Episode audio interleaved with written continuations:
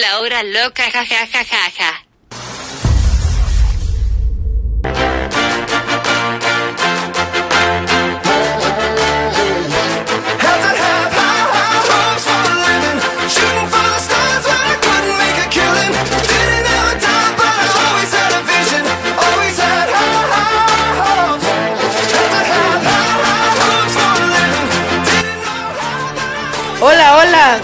Buen día, estamos muy emocionados por comenzar. Bueno, empecemos. Ponte cómodo, olvida todos sus problemas porque es momento de reír.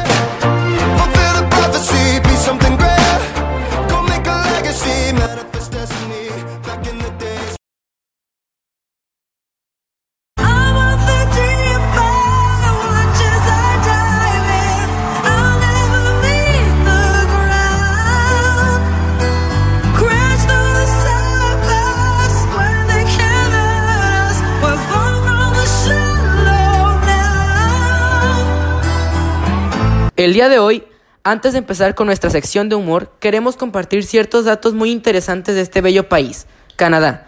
Pon mucha atención porque al final de contarles estos grandiosos datos, ustedes podrán responder algunas preguntas en nuestra página www.lahoraloca.com.mx. Pasaremos con Arturo, Alan y Emilio para que nos cuenten estos datos. Arturo, Alan, Emilio, ¿los escuchamos? Diego, te escucho. Igual yo. Hola. Hola Arturo, hola Alan, Emilio, ¿cómo están? Muy bien, Diego, ¿y tú? También muy bien. Bueno, me comunico con ustedes para que nos cuenten un poco de la cultura en Canadá. Claro que sí. Canadá, una gran diversidad cultural.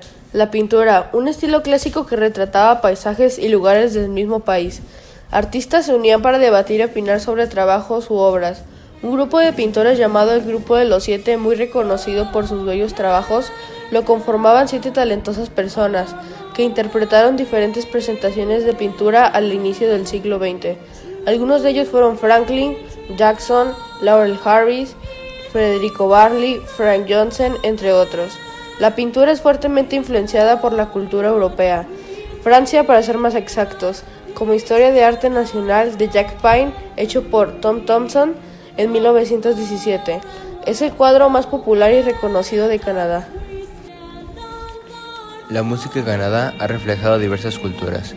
Este tipo de arte llegó a Canadá en 1605 por el francés Samuel de Champlain, estableciendo producciones distintas de la cultura francesa. A pesar de esto, la música es principalmente influenciada por Estados Unidos. Los aborígenes y británicos han hecho contribuciones únicas de la herencia musical de este país. La industria musical siempre ha sido muy fuerte, ya que se han desarrollado muchas infraestructuras musicales como academias, centros de arte, discografías, estaciones de radio y canales de producción para videos musicales.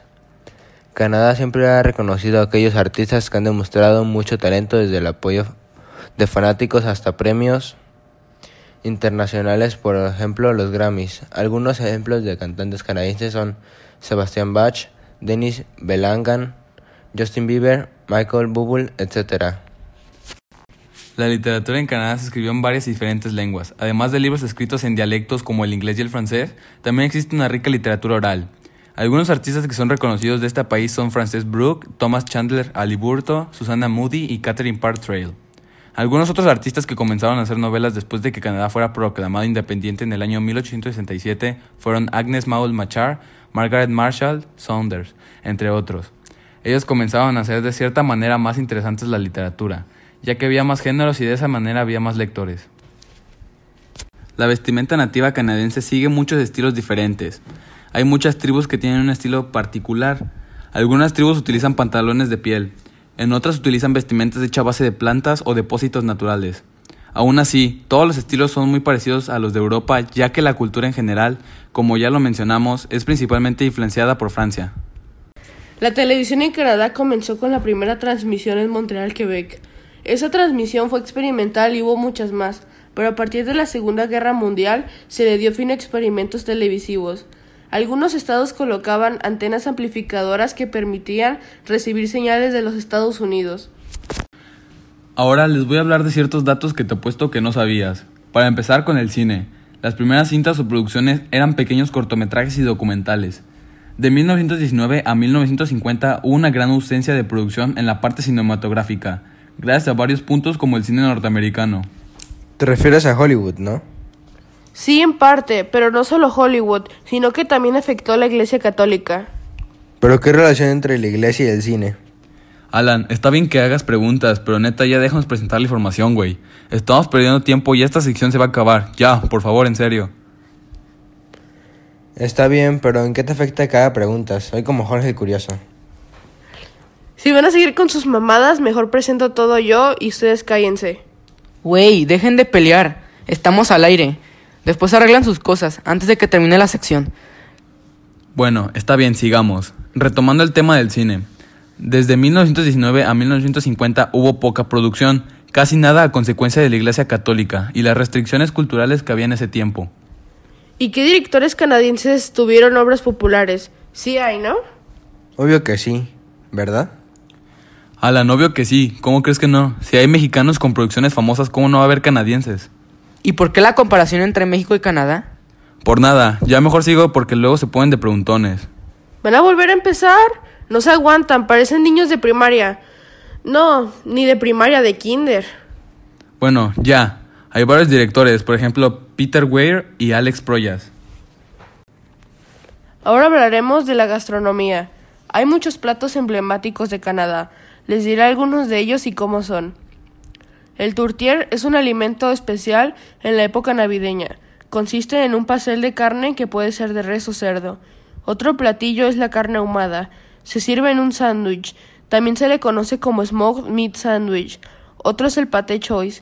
Es un plato con base de carne sobre la que se pone maíz, crema de maíz y puré de patata. La Calgary beef hash es carne cursada. Otro platillo son los fiddleheads. Es una comida preparada con hoja de lecho. Como último, el poutir. Es preparado con patatas fritas bañadas en salsa de queso y barbacoa. Canadá tiene diferentes lenguas, entre las cuales se encuentra el inglés y el francés. La gran mayoría de los canadienses son bilingües ya que son capaces de establecer una conversación formal en inglés o en francés. En Canadá hay una gran variedad de costumbres y tradiciones que para otros países podrían parecer extrañas. Una tradición es el carnaval de invierno que toma lugar en febrero. En febrero también toma lugar el Festival del Vino y la Uva que se realiza en el Niágara. ¡Wow! Interesante. Perfecto. Muchas gracias. No hay de qué. Bien, continuaremos con nuestro programa. Antes de realizar las preguntas, iremos a nuestra sección de chistes.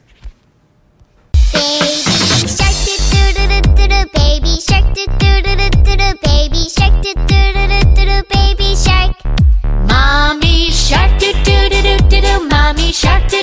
Una vez en un puente había un gato y una gallina. Entonces el gato se cayó al agua y empezó a decir, me ahogo, me ahogo. Y la gallina le empezó a decir, ¿qué quiere que haga? ¿Qué quiere que haga?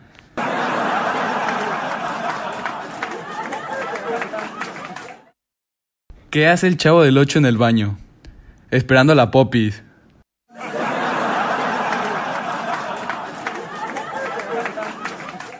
¿Cómo se dice desaparecido en chino? No toy.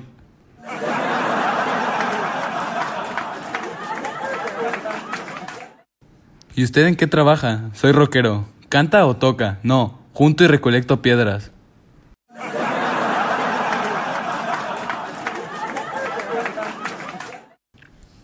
Compadre, ¿usted en qué trabaja? Muevo vacas. ¿Es ganadero? No, soy maestro de zumba.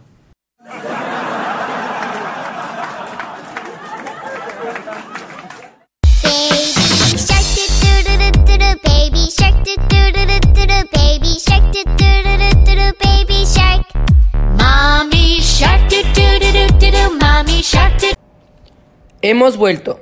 Continuemos. Es momento de contestar las preguntas. Conéctate en www.lahoraloca.com.mx. Mientras te conectas pondremos un poco de música. Esto es Believer de Imagine Dragons. I was broken from a young age, taking my soak into the masses, writing my poems for the few that look at me, took at me, shook at me, feeling me, singing from heartache, from the pain, taking my message from the veins, speaking my lesson from the brain, seeing the beauty through the.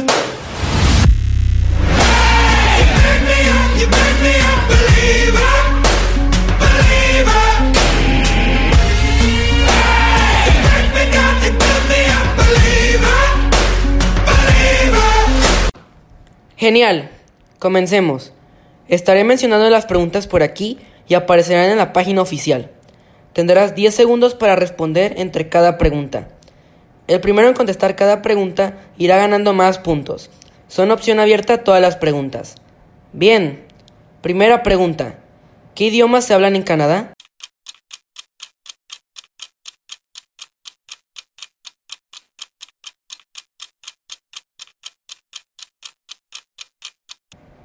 Segunda. ¿Cómo es la carne ahumada en Canadá?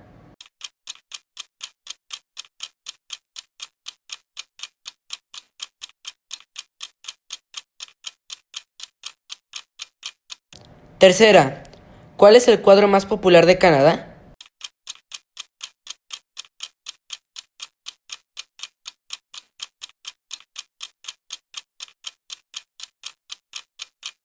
Cuarta.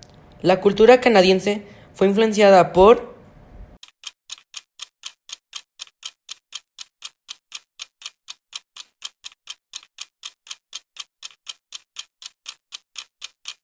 Quinta y la última.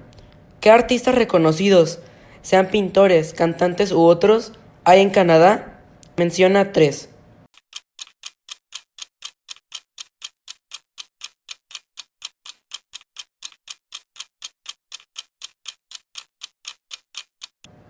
Genial, hemos terminado con esta sección.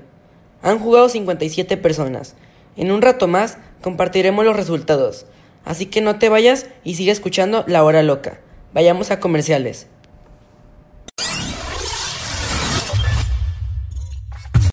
La hora loca, ja, ja, ja, ja, ja.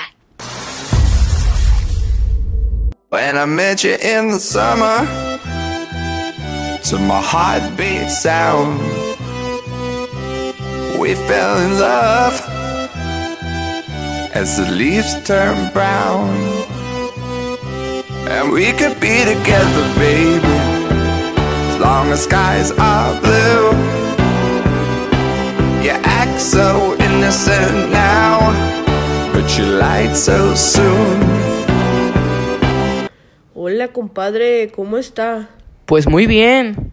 Su hijo ya cumplió los 18. Sí. Entonces ya puede tramitar la licencia de conducir. Para tramitarla debe asistir a las oficinas de tránsito. Se necesita una identificación oficial, una fotografía, comprobante de domicilio, certificado médico comprobado por un hospital o servicios del mismo y por último presentar una prueba con un vehículo. Genial.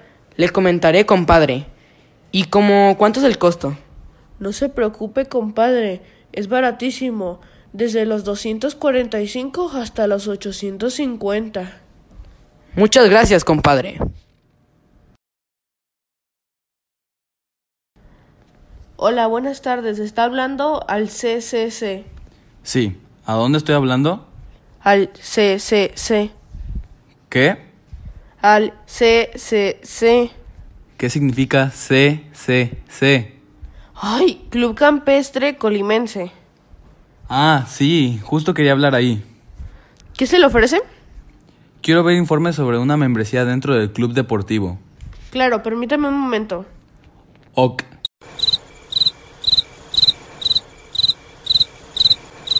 Buenas tardes. Sí, aquí estoy. Oh, una disculpa por el tiempo esperado. No se preocupe. Bueno, volviendo al tema. Para obtener una acción para formar parte de la agrupación civil, antes que nada necesitamos datos generales como lo es su nombre, edad, género y ocupación. Teléfonos a los cuales podremos llamar en caso de emergencia. Una copia de su INE sería más fácil de obtener todos los datos necesarios. Es necesario los documentos y datos que se proporcionen y entreguen en físico en las oficinas, o sea, la recepción del Club Campestre Colimense. Perfecto. Se pedirá un pago inicial para la acción y ya siendo socio del Club Campestre tendrá que pagar una cantidad mensualmente. Ok, gracias. Para servirle.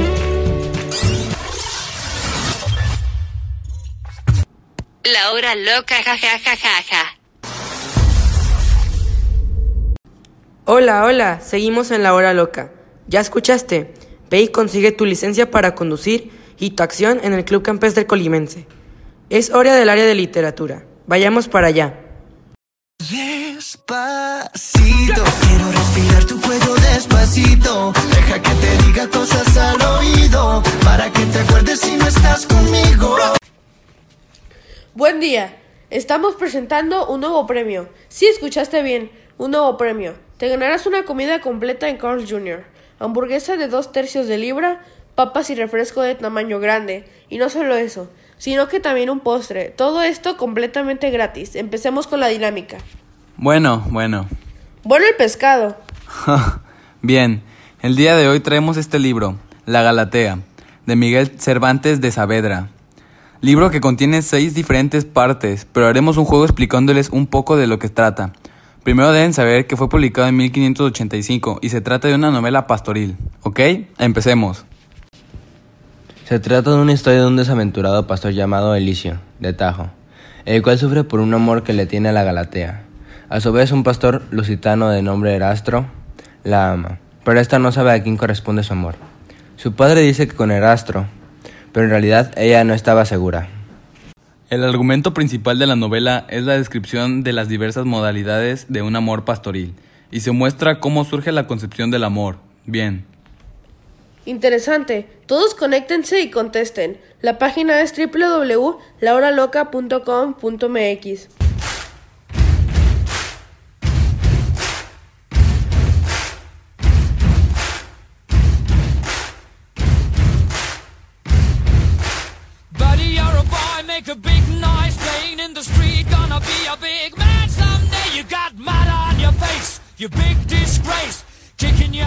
Solamente es una pregunta. Y la pregunta es, ¿cómo se llaman los campesinos que luchan por el amor de Galatea? Les daremos una pista. Son dos campesinos.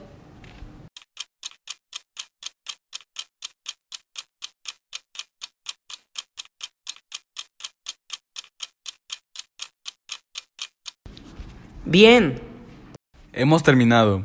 En lo que tenemos los ganadores de este premio y el pasado, escucharemos un poco de música.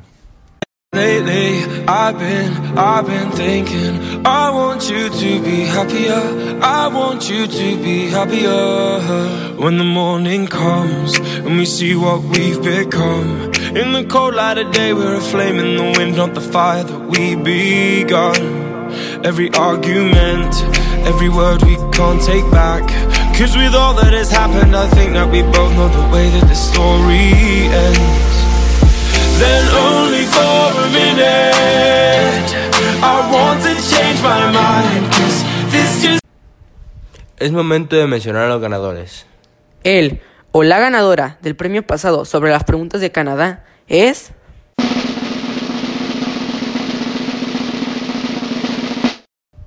Atsiri Galindo. Muchas felicidades. Pronto nos pondremos en contacto para entregarte el premio. Y él o la ganadora del premio sobre la Galatea es...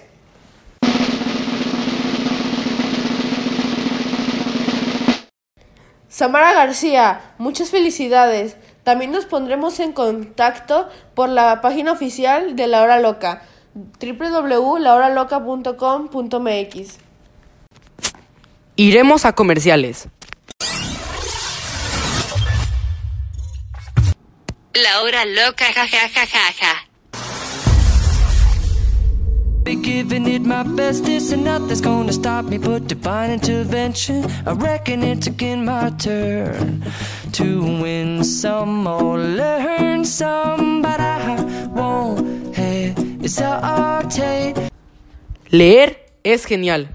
Podemos comparar y aprender cosas de diferentes tiempos, como la Galatea, por ejemplo, que fue publicado ya hace mucho tiempo, para ser exactos, en 1585. La Galatea, obra de Miguel Cervantes de Saavedra. Elicio cantaba sus penas enamorado de Galatea, que era una pastora, pero de gran entendimiento. Ella no lo dejaba de creer. Llega Erastro, también enamorado de Galatea, pero valorando el amor de Elicio por ella, que era de más valor que el suyo. Le dice a él que no lo considera una competencia, que por eso no se iban a dejar de hablar. Los dos se ponen a cantar acerca de la hermosa Galatea con Zampoña y Rabel. De repente oyen alboroto y ven a un pastor corriendo perseguido por otro. Uno traía un cuchillo en la mano. Este logra alcanzarlo y apuñalarlo. El pastor asesino vio a Elicio y a Erastro, por lo que les dice que no le den sepultura ya que no se los merece, porque era un traidor. Ellos no hicieron caso y lo enterraron en el campo sin saber lo que había pasado entre los dos misteriosos pastores. Elicio se fue para su casa, se adentró en el bosque y oyó unas quejas. Esas quejas eran de una voz que reconoció, la voz del pastor homicida, y se acercó hasta él. Le pidió que le contara su historia. Este pastor se llamaba Lisandro. Nació en las orillas del Betis y de padres nobles, donde allí en su pueblo nació una pastora llamada Leonida. Las familias estaban enfrentadas, así había dos bandos contrarios. Unos eran los padres de Lisandro y otros los padres de Leonida. Eran enemigos, pero ellos estaban muy enamorados. Él no sabía cómo solucionar el problema, entonces se hizo amigo de Silvia, que era amiga de aquella mujer. Silvia tenía un pariente llamado Carino, que era amigo de la hermana de Leonida, el cual era muy malvado. Lisandro le dijo a Silvia que amaba a Leonida. Esta le escribió una carta dándole esperanzas, pero aquí viene la traición, ya que una noche Lisandro dejó a cargo a Carino de Leonida y esa noche abusó de ella. Sin vergüenza, Carino se la llevó a otra aldea donde se la entregó a Liveo. A él también le ofreció su cuerpo, pero ocurrió una desgracia, ya que Crisalvo creyó que era Silvia la que mató a su hermana Leonida. Lisandro se encontró a su amada muerta por el camino. Preguntó quién la había matado y resultó que había sido su hermano. Lisandro cogió un puñal y mató a Carino y a Crisalvo. Es por eso que esta fue la historia trágica de Lisandro. Elicio metió a su cabaña a Lisandro. A la mañana siguiente, Elicio, Erastro y Lisandro se pusieron a pastar con las ovejas y se encontraron a Galatea con su rebaño. Ambos se quedaron mirando su hermosura. Elicio le preguntó si podían ir con ella, pero Galatea respondió que iba a un arroyo que había quedado con su mejor amiga, Florisa. Estando ambas pastoras en el río, vieron cómo una pastora venía lamentándose y llorando. Esto es un poco de la historia de la Galatea. Y haciendo un resumen, podemos decir que los personajes principales y secundarios de la historia son la Galatea, que es la pastora del Tajo, protagonista de la historia. Es bella, honesta, bondadosa, con gracia y es discreta. Sin embargo, no sabe de quién está enamorada y su padre la quiere casar con Erastro. Elicio, pastor del Tajo, enamorado de Galatea, sufre mucho por ella, un hombre de buen corazón y un buen amigo con Erastro. Erastro, pastor rico del Tajo, enamorado de Galatea, el cual el padre de ella la quiere casar con él. Sabe que Elicio está enamorado de Galatea y le atribuye más virtudes a las que él tiene, y es amigo de este. Hablando del ambiente social, los campesinos no tenían muchos derechos, educación y buena economía. Todo el dinero, oro y recursos eran para la clase alta como reyes. Tras la conquista de Nueva España hubo muchos cambios en todos los ámbitos. Los campesinos eran tratados como esclavos ya que trabajaban largas horas cultivando. Ganado como ovejas y vacas. Tenían poco salario. Hablando del ambiente temporal, la historia sucede en el Renacimiento, más específico en el siglo XV y XVI, cuando había sucesos históricos como la conquista de México, antes conocido como Nueva España. Los libros ya se podían imprimir gracias a la impresora creada en 1440, cual la primera impresión fue la Biblia. En esos tiempos, el autor Miguel de Cervantes no era tan conocido, pero con el tiempo fue haciendo más libros e historias al igual que novelas. Pero llegó a su fama o reconocimiento al publicar su libro llamado Don Quijote de la Mancha. Principalmente el ambiente físico es un pueblo campesino localizado en España, donde hay un gran río, cual tiene mucha fauna como aves, peces e insectos, al igual que mucha vegetación, y una inmensa cantidad de flores con todos los tipos y colores que puedas imaginar. Tajo es el lugar donde sucede la historia llamada La Galatea, donde hay casas y cabañas donde viven los personajes de la trama. Hay una comunidad donde alrededor hay cultivos, cielo azul y despejado, con un sol a todo su resplandor con pájaros y mariposas alegres. La hora loca, ja ja ja ja ja.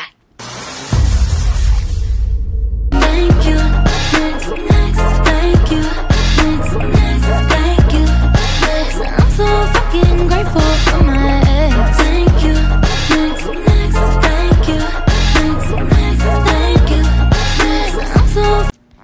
Hemos vuelto, y ahora con chistes de humor negro.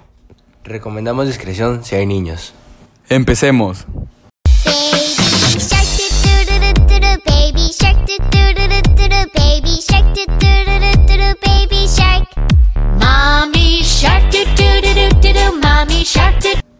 ¿Qué le dijo un árbol a otro árbol? A ver a quién se le para el pajarito primero.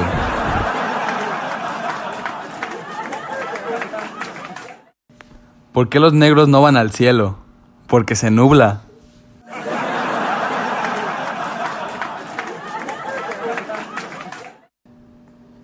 ¿Por qué los niños africanos no ven Bob Esponja? Porque pasa después de comer.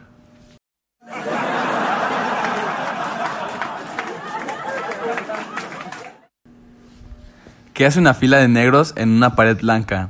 Un código de barras.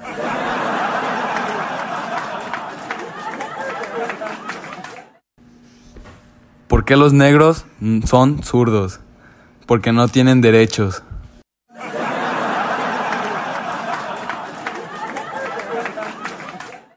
¿Qué diferencia hay entre el amor y el SIDA? Que el SIDA es para toda la vida.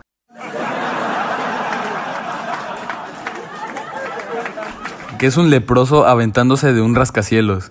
El Tetris.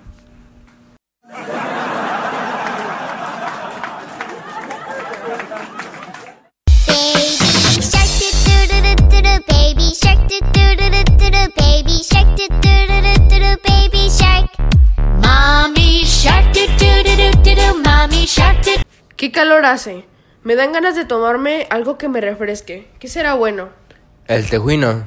¡Qué delicioso! El día de hoy tenemos a una invitada muy especial a la que le haremos unas preguntas para conocer el proceso de cómo se realiza esta deliciosa bebida. Pasamos para ella. Buenos días, gracias por aceptar la invitación a esta entrevista. ¿Cuál es su nombre? Samara García Rodríguez. Un gusto, Samara. Mi nombre es Diego Antonio Andrade Cárdenas. El me gusta es mío. Bueno, para empezar, ¿cómo empezó el negocio del tejuino? Bueno, ese te- el negocio de Tejuino se llama Don Luis, es la marca. Y pues este inició estas generaciones. Él empezó mi abuelito en Cuauhtémoc y fue su fundamento principal para poder sobrevivir, subsistir, mi familia paterna. ¿Desde qué año empezó? Fue, empezó en 1951 aproximadamente en Cuauhtémoc. ¿Cuánto tarda en producir el tejuino? Bueno, en sí preparar el tejuino no es tan tardado ya que solamente se tiene que, pues, que picar el hielo, exprimir y hacer la mezcla. Pero pues eh, lo más tardado es el atole ya que se lleva un proceso completo de producción ya que tienes que hervir varias, varios ingredientes y dejarlo reposar y todo ese estilo de cosas. ¿Qué significa tejuino Don Luis?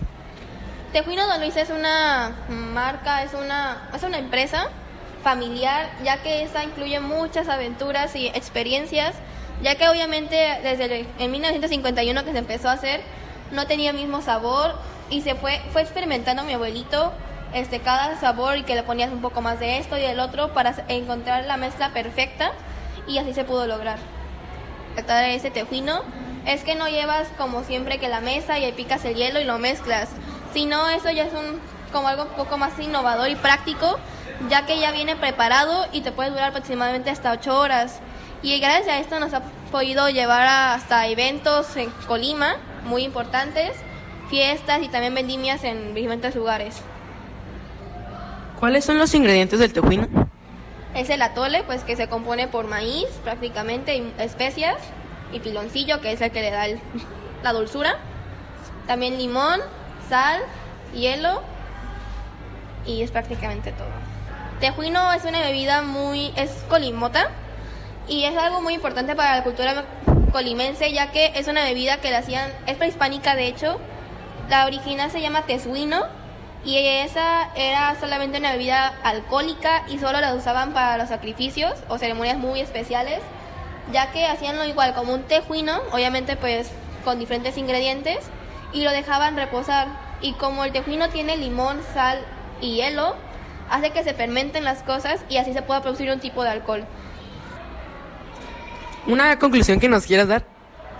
Bueno, que el tejuino es una bebida muy rica en sí y muchas personas no la conocen o no les dan ganas de probarlo, ya que los pues los ingredientes son diferentes a lo común, pero es una bebida muy refrescante y obviamente en Colima hay varios vendedores, varias empresas, en mi caso pues es Tejuino Don Luis, el cual lleva el nombre de mi abuelo. Y pues Si no las han probado, deberían de probarla ya que es una bebida muy deliciosa y pues es parte de la cultura colimota. Muchas gracias. Muchas gracias por aceptar esta invitación. Mmm, qué delicioso tejuino. La verdad, sí. Compara tu experiencia. ¿Qué te parecieron los chistes? Comunícate y habla con nosotros al 312-594-0776.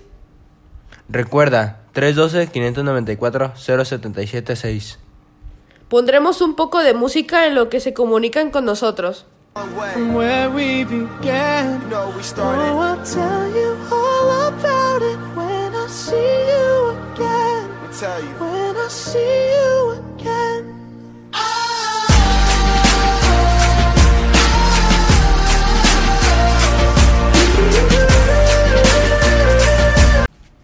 Una llamada. Bueno, Hola, la hora loca. Me llamo Samara y tengo 14 años. La verdad me gustaron muchísimo los chistes que me dieron muchísima risa. Me gusta mucho su programa. Adiós. muchas gracias, Amara. Nos alegra mucho saber que te gusta nuestro programa. Con esto nos despedimos y nos vemos mañana. Recuerden que pueden visitar nuestra página. La página es www.lahoraloca.com.mx. Muchas gracias. Gracias, adiós.